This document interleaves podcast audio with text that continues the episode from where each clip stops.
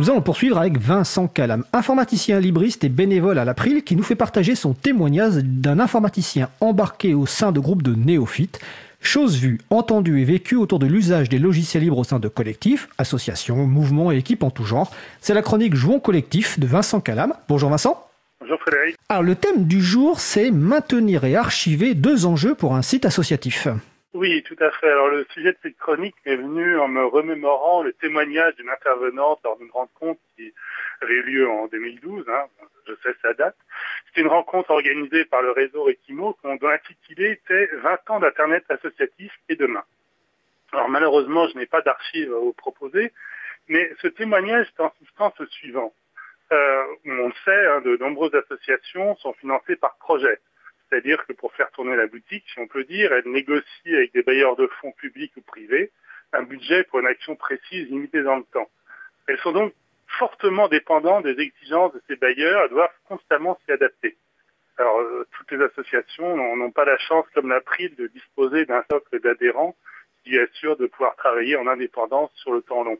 Oui, comme tu le dis, euh, nous avons fait le choix, euh, il y a bien bien longtemps, de reposer principalement notre mode de financement ou quasi exclusivement sur les, les, adhésions, les cotisations de nos membres qui sont en plus fidèles. Nous avons des membres qui sont là depuis euh, plus de 20 ans et régulièrement, il y a des nouveaux membres qui nous rejoignent. Donc c'est effectivement un gage d'indépendance sur le temps long. Voilà, mais malheureusement pour les associations qui dépendent de financement extérieur, un des volets importants de la négociation avec le bailleur, c'est celui de la production finale sur quoi va reposer en grande partie euh, l'évaluation de la pertinence du travail de, l'association. Or, l'intervenante dans cette réunion de 2012 constatait que la mode à l'époque parmi les bailleurs était de demander comme rendu final un site web. On se trouvait, euh, on se retrouvait avec des associations qui passaient toute la durée d'un projet à monter le site web en question. Et on sait que monter un site web, ça prend du temps. Ils font de nombreux allers-retours, presque pour s'entendre sur la charte graphique. Le projet arrivait à son terme, le site web était prêt pour la réunion de rendu, les bailleurs étaient contents, et puis on passait à autre chose. Alors, en quoi était-ce problématique? Alors, c'est qu'en l'occurrence, on, appliquait un peu au site web la logique d'un texte imprimé.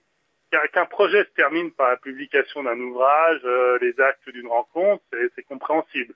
D'ailleurs, l'association se retrouve avec un objet tangible dans les mains, il va pouvoir être diffusé, être mis à disposition dans les centres de documentation et au pire être utilisé pour caler des étagères. Un, site web n'est pas un objet statique.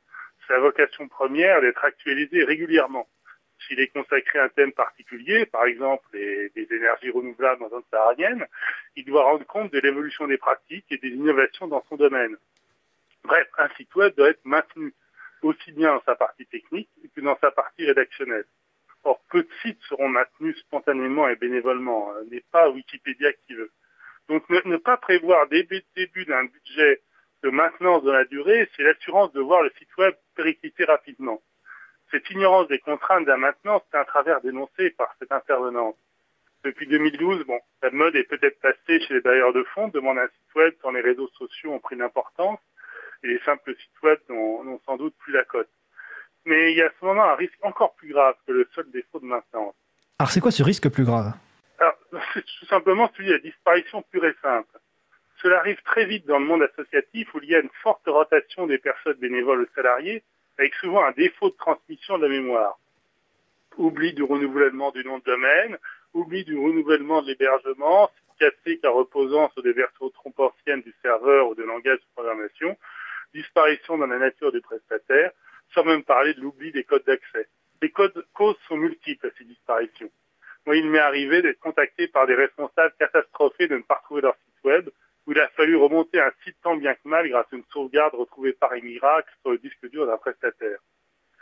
Donc, tout à l'heure, j'ironisais sur la publication destinée à la qualité des étagères, mais au moins une publication papier est conservée.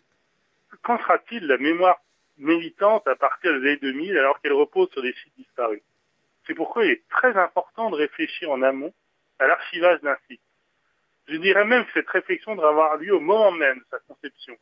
En effet, archiver un site est en fait une opération assez simple. Il s'agit de transformer le site en site statique, c'est-à-dire en fichier au format HTML.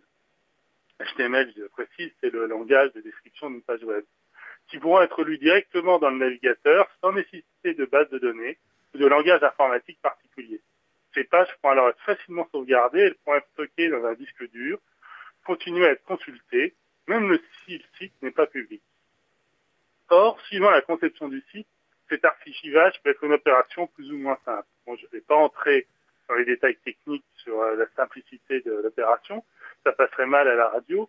Je dirais simplement en conclusion que si vous êtes responsable d'un site web, je vous incite fortement à poser la question à vos prestataires, comment puis-je faire une sauvegarde et un archivage de mon site facilement? Je crois que la, la mémoire de votre collectif vous en sera reconnaissante. Oui, et puis sans, euh, sans se reposer sur l'existence de archive.org, par exemple. Alors, avant de te poser une dernière question, notamment sur l'actualité, ça me fait penser que tu parles de site web. Je, je précise que, euh, aux personnes qui écoutent l'émission que bientôt, peut-être, nous aurons un site web dédié à l'émission libravou.org. Et je crois que l'une des personnes en charge de la mise en place s'appelle justement un certain Vincent Calab. Donc, je crois qu'on va bientôt reparler de site web, Vincent. Sans doute à la fin du mois, on a prévu un, petit week-end de travail euh, en commun pour avancer sur ce site, n'est-ce pas? Oui, surtout que le confinement est venu à point sur ce sujet. Exactement. Et c'est ce, qui explique, ce qui explique aussi pourquoi ta voix est un petit peu lointaine par rapport à d'habitude. C'est que tu n'es pas au studio, tu es confiné euh, chez toi. Hélas. Hélas. en tout cas pour un certain temps. Comme euh, voilà. Tu, tu, souhaitais, je crois, terminer par une annonce de fin d'émission, c'est-à-dire une activité en ligne prévue justement parce qu'aujourd'hui ben, les activités en ligne vont se, se développer par euh, une activité en ligne prévue par Parinux jeudi prochain. Euh, voilà, puisque Parinux c'est un groupe d'utilisateurs de logiciels libres, hein, donc un GUL euh, sur euh, Paris et l'Île-de-France. Et euh, nous avions un rendez-vous régulier tous les jeudis soirs pour les soirées de contribution au libre. C'était un rendez-vous physique. donc évidemment, le but est d'avoir une action locale et de se voir. Évidemment, bah, cette, activité n'est plus possible avec le confinement. Et donc, on, on, on, on lancé des soirées de conversation autour du livre, donc SCL, parce qu'avant l'acronyme c'est aussi SCL et euh, tous les jeudis soirs pour maintenir ce rendez-vous. Euh, donc ça commence euh, jeudi prochain. Donc l'idée c'est euh, de se retrouver. Et puis à 21h, l'ouverture c'est à 20h30 et à 21h on a un intervenant qui, qui travaille, enfin qui présente un sujet. Nous utiliserons le, logiciel libre Big Blue Button qui est très utilisé dans le monde de l'enseignement justement pour des cours en ligne pour euh, voilà pour euh, c'est l'occasion de se retrouver et puis de, débattre. Évidemment, comme ce sera en ligne, c'est ouvert euh, à toutes et tous et pas seulement aux Parisiens et aux Français. Donc le rendez-vous c'est sur parinux.org à partir de jeudi 5 novembre 21h, c'est ça? Euh, Voilà, tout à fait. Les informations sont sur les sites de Parinux. Ce sera aussi publié sur l'agenda du libre et puis sur euh, l'instance mobilisant de Parinux.